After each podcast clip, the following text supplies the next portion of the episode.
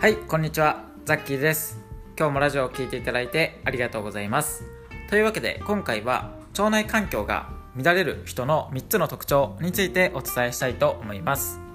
で今回お伝えすることっていうのはこれまで僕が1200人以上の方の腸のお悩みとかご相談に乗らせていただいた上で、まあ、やっぱりある程度共通することがあるのでそれをまとめたものになります。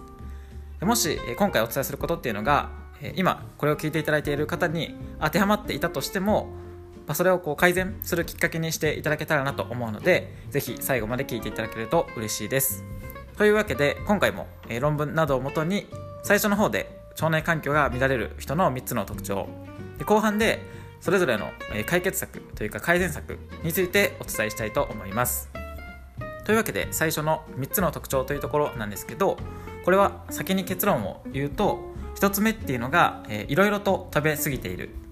2つ目っていうのが運動をしていないとか、まあ、活動量が低い。で3つ目が、えー、メンタルの問題。で特に、えー、3つ目のメンタルとかストレスの部分が、えー、僕は一番やっぱり大きいのかなと思っています。でまず1つ目っていうのがいろいろと食べ過ぎているというところでいろいろと食べ過ぎているってこうなんやねんっていうふうに思われたかもしれないんですけど、え細かくさらに分解すると大きく分けて2つあるかなと思っていて1つ目っていうのが野菜とか穀物っていうのを食べ過ぎているというところです。で野菜や穀物っていうのは食物繊維であったりとかでんぷんですね。そういったものが便の材料になるので腸を刺激するためにもやっぱり必要ですし他にもビタミンであったりとかそういった体に必要な栄養っていうのが豊富に入っているものが多いので積極的に積極的に食べたいものではあるんですけどそれらの、えほとんどのものっていうのは不溶性の食物繊維っていうのが多く含まれているんですね。で食物繊維っていうのは、え不溶性の食物繊維と水溶性の食物繊維の2種類があって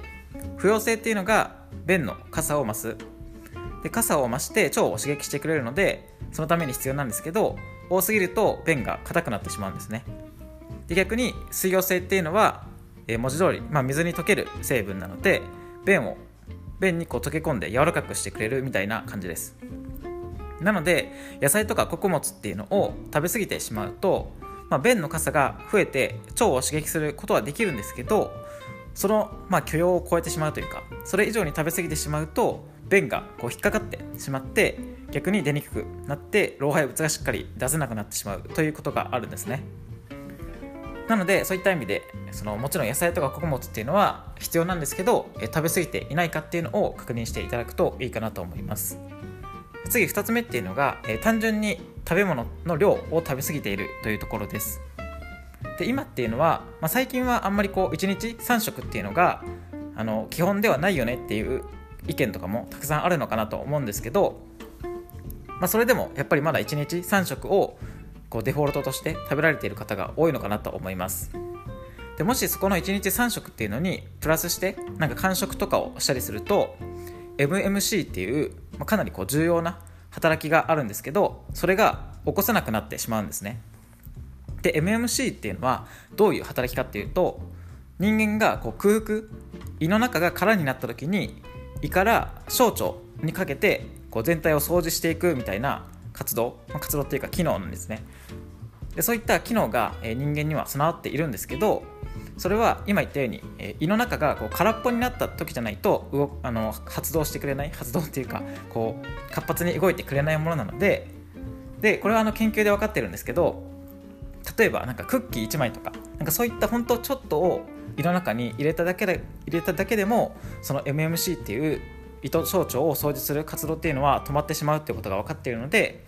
なのでそういった意味で食べ物を食べる量が多いだから間食などをしている場合はそれがもしかしたらその胃とか小腸を掃除できなくしている原因になっている可能性があるのでそこも原因なのかなというところです。はい、というわけで次2つ目っていうのが、えー、運動をしていないとか活動量が低いというところです。でやっぱり運動っていうのは、まあ、ある程度必要不可欠なことなんですね。でただ、まあ、運動するといっても大切なのはやっぱりできるだけ毎日続けられる。で毎日じゃなくても2日に1回とかのペースでできること。っていうのとあとは有酸素運動っていうのとその有酸素運動じゃない運動ですね。だから例えば筋トレだったりとかっていう運動をバランスよくやっていく必要があります。でまあもちろんこれは当たり前のことなんですけどなんか1週間のうちで例えばまあ今日今日運動をたくさんしたからこの1週間は全くこうしなくていいみたいな風になんかその運動したことを体に溜めておければ僕もそうしておきたいんですけどやっぱり溜めておくことっていうのはできないんですね。なので基本的には毎日とか2日に1回ペースで習慣として続けられていくっていうことが大切です。であとはただ例えばずっとこう散歩散歩もちろん立派な運動なんですけどそういった散歩だけをするんじゃなくてそこにプラスして1日に 30, 30分じゃないすみません。3分でもいいからスクワットとかいったそういう筋トレを混ぜてみたりとかっていう感じでその有酸素散歩っていうのは有酸素運動なのでそこにプラスして筋トレみたいなその有酸素運動じゃない運動っていうのも取り入れていただけると、えー、余計に余計にというかいいかなと思います。はいで次3つ目っていうのが、えー、メンタルの問題ストレスのところですね。やっぱりこれまでたくさんの方に、え、のご相談に乗らせていただいて一番多いと思ったのはこのメンタルとかストレスの部分です。でどうしても便秘などですね例えば腸に問題を多く抱えている方の中で一番多いのがやっぱり便秘なんですけど便秘は僕もあの昔こうかなり広い便秘だったのですごくわかるんですがその便がこう出ない状態の時って本当にこうなんか自己肯定感が下がるっていうかなんか一日の気分が本当にこう下がるのが、まあ、あの便秘でこう便が出なかった日がある方は分かると思うんですけどなんか本当にこうそれだけで結構気分が下がるんですよね。僕もそうだったんですけどまあ、なのでその便秘とかで腸の不調っていうのがあるとどうしてもなんかその気分が下がってしまってそれにつられて自己肯定感がま低くなってしまったりとか。で結局その気分が下がると、まあ、ストレスを結局その受けやすくなるってことなのででそのストレスがたまることによって腸内環境、まあ、具体的に言うと悪玉菌っていうのが増えてしまうことが分かっているんですね。なのでその例えば便秘とかでなんか自分の気分が悪くなってストレスがたまる。でそれによって悪玉菌が増えてで余計にそれでまた腸の不調がこう悪化していくっていうやっぱり悪循環になりやすいのでこのメンタルの部分っていうのはかなり大事なんじゃないかなと思います。はいというわけで、えー、次にそのそれぞれの解決策というところで、えー、ちょっと長くなってきたので駆け足でいきたいんですけど、えー、まあ今お伝えしたことの逆のことをやるのが結局解決策になるんですけど、え具体的に言うとまずその1つ目の食事の部分で野菜とか穀物ですね。そういったものだけじゃなくて水溶性の食物繊維が豊富なものっていうのをより意識していただけるといいかなと思います。で具体的に言うと水溶性が豊富なものっていうのは、まあ、一番多いのは大麦とかですかね。大麦とかあとオクラとかアボカドなんかも多いです。であとは海藻だとひじきとか、えー、アオサっていうものとかも多めの食材にはなってくるのでそういったものをより、まあ、今意識されてるかもしれないんですけど実はあんまり取れてないっていう可能性もあるので改めて強化をしていただけるといいかなと思います。で結構水溶性食物繊維とかでネットでもあの検索すると分かるんですけどなんかこうこんにゃくが多いよとかっていう風に書かれているサイトもあるんですけどこんにゃくっていうのはあのこんにゃくの原料ですね。そのこんにゃくとして売られる前の粉っていうのは水溶性の食物繊維豊富なんですけどそれがあのこんにゃくとして売られているその塊になったこんにゃくになった時はあの不溶性の食物繊維にそれがこう変わってしまっているのであのもし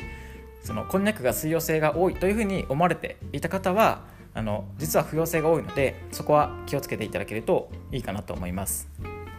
であとは、えー、その食べ物の量自体を食べ過ぎないっていうところで、まあ、やっぱりこれは間食をできるだけ控えていただいて空腹の時間っていうのを確保していただけるといいかなと思います。